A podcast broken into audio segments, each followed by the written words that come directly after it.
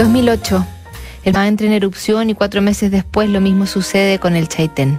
En Cuba, Fidel Castro, en un mensaje que publica el diario Granma, renuncia a su cargo luego de 49 años en el poder.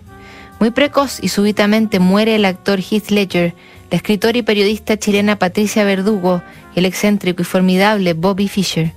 Ese mismo año, la artista conceptual francesa Sophie Calle recibe una carta de quien era hasta ese momento su pareja que la deja atónita. El mensaje que leyó y releyó varias veces tratando de entender, sobre todo el final, decía, Sofía, llevo un rato queriendo escribir y contestar a su último email. Al mismo tiempo me parecía mejor hablar con usted y decirle lo que tengo que decir de viva voz. Por lo menos esto quedará ya escrito. Como ya sabe, últimamente me he sentido mal, como si ya no fuese yo mismo en mi propia existencia, una especie de angustia terrible contra la que poco puedo hacer, salvo intentar salir adelante como siempre he hecho. Cuando nos conocimos puso una condición, no convertirse en la cuarta.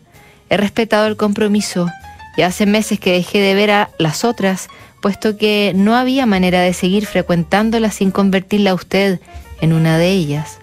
Creía que eso sería bastante. Creía que el quererla yo y el quererme usted bastaría para que la angustia que me empuja siempre a buscar en otros lugares y me impide por siempre jamás estar tranquilo y ser simplemente feliz y generoso, se calmase con su presencia y con la certeza de que el amor que me aportaba era lo más beneficioso para mí, lo más beneficioso que haya conocido jamás. Pensé que escribir pondría remedio, disuadiría mi intranquilidad y me permitiría ir a su encuentro, pero no, me siento aún peor.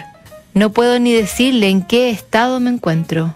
Así, esta semana empecé de nuevo a llamar a las otras. Sé lo que eso significa para mí y a qué ciclo me arrastrará. No le he mentido nunca y no estoy dispuesto a hacerlo ahora.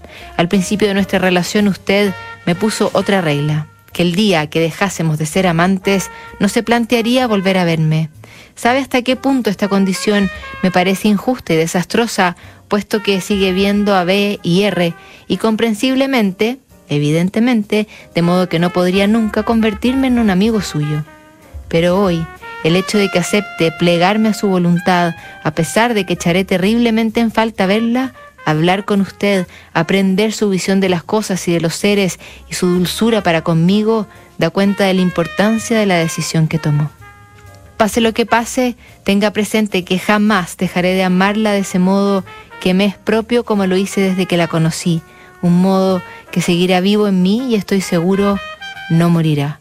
Pero hoy sería la peor de las farsas tratar de prolongar una situación que, lo sabe tan bien como yo, ya no tiene remedio por respeto al amor que le tengo y al amor que me tiene y que me obliga a ser franco con usted, como un último tributo a lo que compartimos y que será por siempre algo único. Me hubiese gustado que las cosas fuesen de otro modo. Cuídese mucho. X. Ese cuídese mucho fue lo que más quedó resonando en Sophie, quien se negó a un final sin sentido y le pidió a 107 mujeres, todas expertas en diferentes áreas, que le ayudaran a descifrar qué le habían querido decir.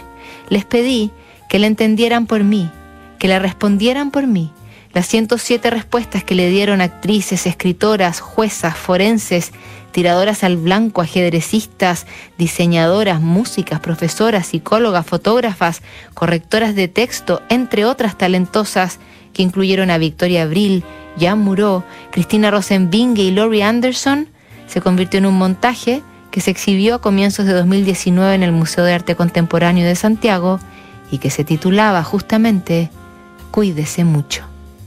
El lunes revisamos más cartas notables en Duna.